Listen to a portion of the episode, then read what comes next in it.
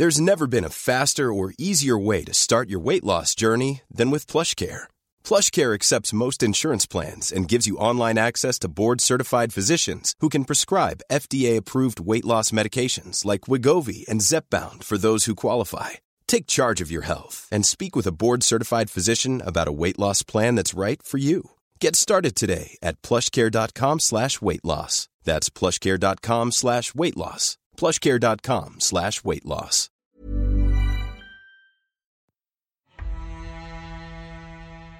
Mes chers camarades, bien le bonjour.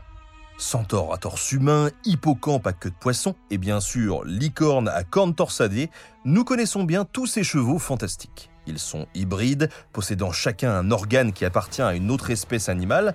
Et aujourd'hui, sans explorer leur mythologie, parce que oui, désolé, mais les licornes, ça n'existe pas, est-ce qu'on ne pourrait pas expliquer leur présence dans notre histoire? Pourquoi certaines sociétés ont développé à travers le temps une véritable fascination pour les chevaux au point d'en faire des êtres magiques et merveilleux, compagnons ou ennemis de l'être humain? J'en vois déjà me répliquer que c'est le chien qui est le meilleur ami de l'homme. Alors, je suis d'accord, mais combien de légendes pourriez-vous me citer qui incluent un héros et son chien Ou son chat? Étrangement, ces animaux que l'on côtoie aujourd'hui tous les jours ne sont pas si courants que ça dans les récits du passé, alors que le cheval, pardon, mais il y en a une quantité absolument fabuleuse. Alors, d'où vient cet engouement? Ladies and gentlemen, the story about to hear is true. En fait, pour qu'une société caractérise vraiment le cheval dans ses récits légendaires, il faut que le cheval soit déjà un instrument central dans son art de la guerre. Une fois prouvé son utilité militaire stratégique, le cheval devient alors un outil de domination politique, et donc un sujet de récit épique qui peu à peu deviennent des légendes. Laissez-moi vous expliquer cette théorie à l'aide d'un des premiers cas recensés de monture magique, Bucéphale, le destrier d'Alexandre le Grand. Le roi de Macédoine est en effet l'un des premiers à utiliser massivement la cavalerie lourde comme arme de choc. Prenant régulièrement sa tête, il vole grâce à elle de victoire en victoire, au point qu'elle devient l'incarnation des conquêtes qui l'ont mené de la Grèce à l'Inde en quelques années seulement. Voilà pourquoi il est souvent représenté à cheval, comme sur la fameuse mosaïque antique qui le met en scène retrouvée à Pompéi. Très vite, les sources consacrées à l'histoire d'Alexandre insistent sur le caractère extraordinaire de Bucéphale. Dans le roman d'Alexandre, composé sans doute au IIIe siècle de notre ère, on peut lire que la bête, trop violente, est d'abord enfermée parce qu'elle se nourrit de chair humaine. Mais lorsqu'Alexandre, encore adolescent, s'approche, le texte affirme que le cheval lui tend ses membres antérieurs et lui offre sa langue, désignant son vrai maître. La capacité d'Alexandre de dompter une monture dangereuse et magique prouve donc sa nature quasi divine qui le destine à gouverner le globe. Toujours selon le roman d'Alexandre, son père Philippe, en le voyant pour la première fois chevaucher Bucéphale, s'écrie Oh, salut Alexandre, maître du monde Carrément le gros fils à papa. Hein. le caractère merveilleux de ce cheval n'est pas seulement une invention littéraire. Quelques décennies après la mort du conquérant, certains de ses successeurs se mettent en scène en train de chevaucher des animaux cornus, notamment sur des pièces de monnaie, comme celle que le roi Séleucos Ier fait frapper à Ecbatane, en Iran actuel, vers 295. Il s'agit ici de représenter les souverains séleucides comme les doubles d'Alexandre et de sa monture. En effet, bucéphale signifie en grec tête de bœuf, une appellation vite interprétée au sens littéral afin de renforcer l'image d'un roi presque divin, seul capable d'enfourcher une créature hybride et merveilleuse, dotée de véritables cornes de taureau. La figure du monarque associée avec un cheval a une influence durable en Occident. À Rome, nombre de souverains, sans doute pour ressembler à Alexandre, affichent leur amitié avec leur destrier. L'empereur Adrien offre par exemple une cure thermale à son cheval de chasse, Samis. Une situation exceptionnelle qui prouve le caractère extraordinaire de la monture et de son cavalier. Le Moyen Âge occidental va beaucoup insister sur le lien entre Bucéphale et Alexandre. Rien d'étonnant à ça dans une société où la classe dominante justifie son pouvoir sur sa capacité à combattre à cheval, les fameux chevaliers, au point de faire un parallèle entre la prouesse équestre et l'aptitude politique. Dans la Vulgate, un texte arthurien du XIIIe siècle, la Dame du Lac explique ainsi au jeune Lancelot, je cite, Le cheval que monte le chevalier et qui le mène partout où il en a besoin signifie le peuple. Le chevalier doit être assis sur le peuple, car de même que celui qui monte le cheval l'éperonne et le conduit là où il veut, de même le chevalier doit mener le peuple où il le veut par légitime suggestion, car il est au-dessus de lui. Plus que jamais symbole du pouvoir chevaleresque et surtout royal, Bucéphale prend une apparence de plus en plus extraordinaire, tandis que l'histoire d'Alexandre connaît une très grande diffusion au sein de l'élite noble. Au XIIIe siècle, une version remaniée du roman d'Alexandre met en scène Festion. Cet ami d'Alexandre lui décrit Bucéphale. Je cite Vous êtes né le même jour, c'est une chose sûre. Quand Philippe l'a reçu de la reine d'Égypte, c'était un jeune poulain qui venait de naître. Nul homme n'a jamais vu bête de cette sorte les flancs tachetés, la croupe fauve, la queue violette comme celle d'un pan, la tête d'un bœuf, les yeux d'un lion, le corps d'un cheval. Voilà pourquoi on le nomme bucéphale. Ayant vu le jour à la même date que son cavalier, le roi des chevaux ne fait plus qu'un avec lui, comme si, sans son cheval merveilleux, le souverain n'était plus qu'un homme du commun. Devenu un personnage à part entière, Bucéphale est visible dans de nombreux manuscrits consacrés aux exploits d'Alexandre, notamment sur des enluminures du XVe siècle qui illustrent l'épisode du domptage. D'autres montrent plutôt la célèbre monture accompagnant son cavalier dans des expéditions lointaines. Comme pour insister encore plus sur son caractère extraordinaire, beaucoup d'artistes aiment le représenter en train d'aider Alexandre à se battre contre d'autres créatures hors du commun. Sur une enluminure du XIVe siècle, il affronte même des dragons et des êtres à tête d'animaux. On associe alors tellement Bucéphale à l'Orient merveilleux que dès la fin du XIIIe siècle, Marco Polo affirme dans son récit de voyage qu'en Asie centrale, dans la province du Badassian, on pouvait trouver des chevaux descendus de la semence du cheval du roi Alexandre nommé Bucéphale, lesquels tous naissaient avec une corne et une étoile sur le front. De nombreuses sources antiques évoquent ensuite le trépas du cheval après un combat contre le souverain indien Poros en 326. Alexandre aurait alors fait bâtir en son honneur une cité appelée Bucéphalia ou Alexandrie Bucéphale, peut-être située dans le Pakistan actuel. La littérature médiévale s'empare de cette anecdote, insistant beaucoup sur la mort et l'enterrement de Bucéphale. Bucéphalia est alors placée sur plusieurs cartes du monde médiéval.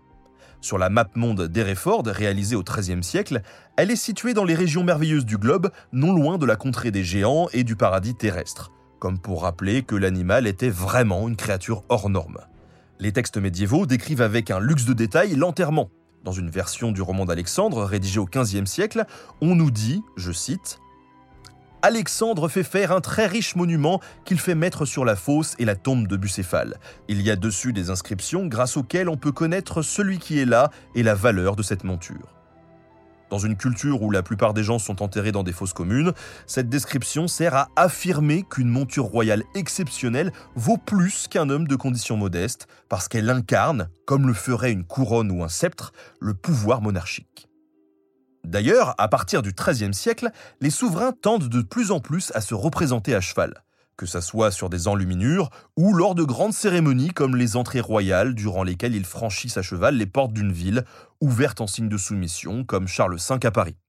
A contrario, l'Église d'Occident préfère mettre en avant l'âne, cet animal de tous les jours, associé aux humbles et au Christ, notamment à l'occasion de sa naissance dans les tables de Bethléem ou de son entrée dans Jérusalem.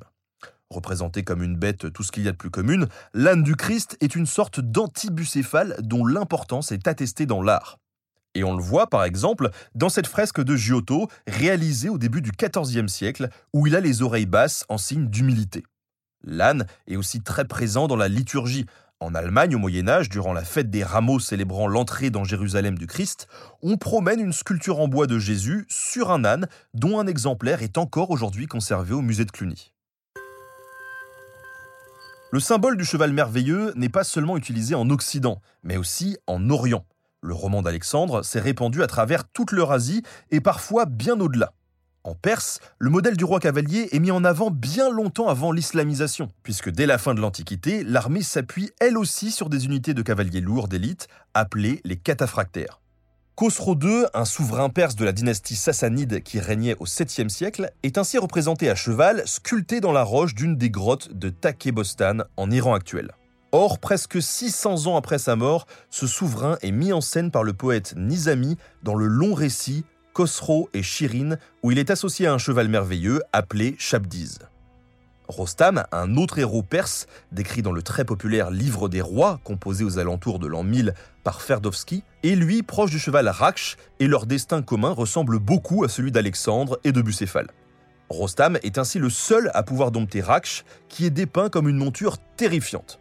Je cite, hein, Sa croupe et sa poitrine étaient larges, dit le texte, son œil était noir, sa queue levée, ses testicules noirs et durs, ses sabots semblables à de l'acier.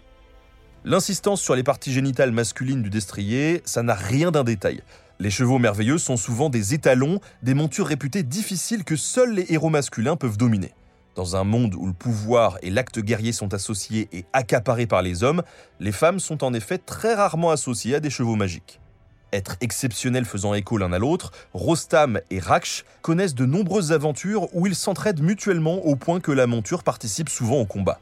Raksh tue ainsi un lion alors que son cavalier est endormi, comme le montre une enluminure du XVIe siècle, où l'on remarque d'ailleurs des parties génitales, manière à nouveau de rappeler qu'il s'agit d'un étalon. Héros à part entière, il participe aussi à un combat contre un dragon avant de mourir, victime avec son cavalier d'un piège rempli de piques. C'est comme si seule la pire traîtrise pouvait permettre de tuer ce duo invincible, encore aujourd'hui célèbre en Iran. Le cheval est donc vraiment, vraiment devenu un symbole du pouvoir royal. Et tant mieux pour les élites. Mais du coup, par association, il peut aussi devenir un outil de l'opposition pour critiquer ce même pouvoir royal et soutenir la rébellion. Dans la chanson de geste Renaud de Montauban, composée au XIIe siècle, les quatre fils Aimon, révoltés contre Charlemagne, réussissent à échapper à la vengeance de l'empereur grâce à Bayard, un cheval féerique qui les porte tous les quatre en même temps, comme le montre une version imprimée vers 1485 de la légende, où les héros quittent Paris dans une sorte d'entrée royale à l'envers. Ce cheval a des caractéristiques qui le rapprochent de Bucéphale, notamment son origine merveilleuse qui magnifie ses cavaliers dans une chanson du début du XIIIe siècle qui fait office de préquel à Renaud de Montauban, on apprend par exemple qu'il a été engendré par un dragon et une serpente et que l'enchanteur Mogis, un allié des fils Aimon, est allé le chercher sur une île volcanique où il est gardé par un diable. Ici, Bayard clairement n'appartient pas à un roi, au contraire, il aide des jeunes nobles contre un empereur. Donné à Renaud lors de son adoubement, il incarne l'indépendance d'une chevalerie unie, placée sur un rang d'égalité, sur une même monture, face à un pouvoir royal qui devient, à partir de la seconde moitié du Moyen Âge, de plus en plus envahissant. Le symbole est à ce point explicite que lorsque les quatre fils Aimon acceptent finalement de faire la paix avec l'empereur, celui-ci, rancunier et aigri, exige que leur monture soit jetée dans la Meuse avec une meule accrochée au cou. Mais à la grande colère du souverain, Bayard se débat, en réchappe et s'enfonce dans la forêt d'Ardennes où, dit le texte, il vit encore. Le cheval, qui était venu d'un espace lié à la magie, une île lointaine, finit ainsi son voyage dans un bois sauvage, un autre lieu associé au merveilleux. La portée politique d'un tel texte n'échappe à personne au Moyen Âge. Ce n'est pas un hasard si le duc de Bourgogne Philippe le Bon, qui ne cesse de s'opposer au roi de France Charles VII, commande au XVe siècle une mise en prose superbement décorée de Renaud de Montauban, une des enluminures, et insiste sur un épisode où l'enchanteur Mogis et Bayard enlèvent l'empereur Charles. Placé sur la monture magique comme un simple sac de navet, le carolingien est dépeint comme une sorte d'anti-chevalier discourtois. Contrairement aux quatre fils Aimon, il est indigne d'être convenablement porté par le destrier féerique. Philippe de Bourgogne profite donc de cette légende pour adresser un message clair au roi Charles. Ils n'ont rien en commun. Du coup, Bayard devient aussi important dans les processions des villes du Nord. Nous avions vu dans l'épisode consacré aux géants que ces cérémonies étaient l'occasion pour les grandes cités d'affirmer leur autonomie en menant à travers la ville de gigantesques effigies de créatures légendaires. Nombre de villes flamandes s'approprient ainsi très facilement le cheval de Renaud de Montauban. À Louvain, si on en croit une image de la fin du XVIe siècle, on sortait un immense mannequin à son image durant la procession de l'homme gang. Ici, le cheval ne symbolise plus la chevalerie, mais le groupe urbain, uni dans un effort solidaire, soit sur le cheval où quatre citadins à égalité jouent le rôle des fils Aimon, soit en dessous où sans doute plusieurs dizaines d'entre eux portent l'effigie, alors que derrière elle suit un Charlemagne petit, ridicule, qui montre bien qu'on se moque à nouveau du pouvoir royal. Encore aujourd'hui, le mythe de Bayard, qui a longtemps été célébré par la littérature de colportage, hein, les rumeurs, puis par les images d'Épinal, les clichés, est bien vivante dans les Ardennes, où la légende a marqué la toponymie, le nom des villes de la géographie, mais aussi les constructions monumentales, comme la statue de 1933 érigée à Bonny-sur-Meuse. Le cheval des quatre fils Aimon apparaît encore dans des processions comme à Termonde ou durant la Ducasse date où le mannequin actuel, rebâti en 1948, pèse 600 kilos la monture incarne toujours la volonté d'indépendance face à un pouvoir central tyrannique. En décembre 1941, la pièce de théâtre Le jeu des quatre fils Aymon d'Hermann Clausson se sert de la légende médiévale pour évoquer la résistance. Tout comme le bas-relief réalisé en 1949 par Louis Dupont pour le pont des Arches à Liège, qui prend notamment pour thème la tentative de noyade de Bayard par Charlemagne. Mais au-delà des Ardennes et de la Belgique, il reste des traces de chevaux merveilleux dans la société contemporaine, notamment à travers la fantaisie. Dans Le Seigneur des Anneaux, les Méharas, à l'instar de Bucéphale, ne portent que des hommes de haut rang comme les rois du Rohan ou Gandalf. A l'inverse, un hobbit de condition modeste comme Sam est associé à un poney. Mais comme les dragons, les chevaux merveilleux de la fantaisie en viennent aussi à incarner un lien avec la nature que nous aurions perdu dans notre société moderne. C'est parce qu'ils vivent dans un univers pré-industriel que les protagonistes de la fantaisie semblent capables d'établir des liens d'amitié avec leur monture, comme dans Le Cheval et son écuyer, un roman publié en 1954 par C.S. Lewis, où le héros a pour compagnon un destrier parlant appelé Brie. Mais ces rapports reflètent aussi l'évolution de notre propre sensibilité. À une époque où la cavalerie n'est plus une arme de guerre, monter à cheval sert rarement à affirmer son autorité politique sauf bien sûr dans les pays totalitaires comme la Corée du Nord. Au contraire, aujourd'hui, les pratiques équestres se sont très fortement féminisées. Monter à cheval est vu comme un moyen d'établir une connexion avec le monde animal, une caractéristique que l'on retrouve dans Le Seigneur des Anneaux, où Gandalf, en imitant les elfes, monte à Crus Cadufax en prenant bien soin de prendre en compte le désir de la bête. Comme il l'explique au hobbit Pipin, je cite On ne monte pas Cadufax, il consent à vous porter ou non. Nous aurions pu évoquer bien d'autres chevaux merveilleux dont parlent les légendes médiévales. Broifort et Veillantif, les destriers d'Augier et de Roland, Gringalet, la monture de Gauvin, Sleipnir ou Grani, les palefrois d'Odin et de Sigurd. Mais ce qu'il est important de noter, c'est qu'à chaque fois, ils sont associés à des hommes de haute stature sociale. On aurait pu évidemment aussi traiter des chevaux ailés et des licornes, mais ça, on y reviendra peut-être dans une prochaine émission. En attendant, j'aimerais remercier William Blanc pour la préparation de cet épisode et Studio Pluriel pour la technique. À très bientôt pour de nouveaux podcasts.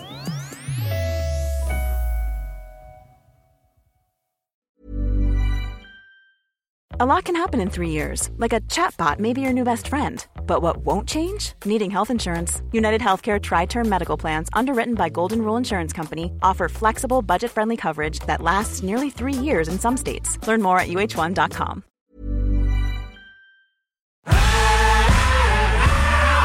Si vous avez aimé ce podcast, vous aimerez aussi mon autre podcast, Callisto, dans lequel je vous raconte des mythes et des légendes. En attendant que vous nous suiviez sur Castbox, Apple Podcast, Podcast Addict ou toute autre plateforme qui propose cette fonction, n'hésitez pas à vous abonner. Vous pouvez même nous laisser une note et, soyons fous, un petit commentaire, je le lirai avec plaisir.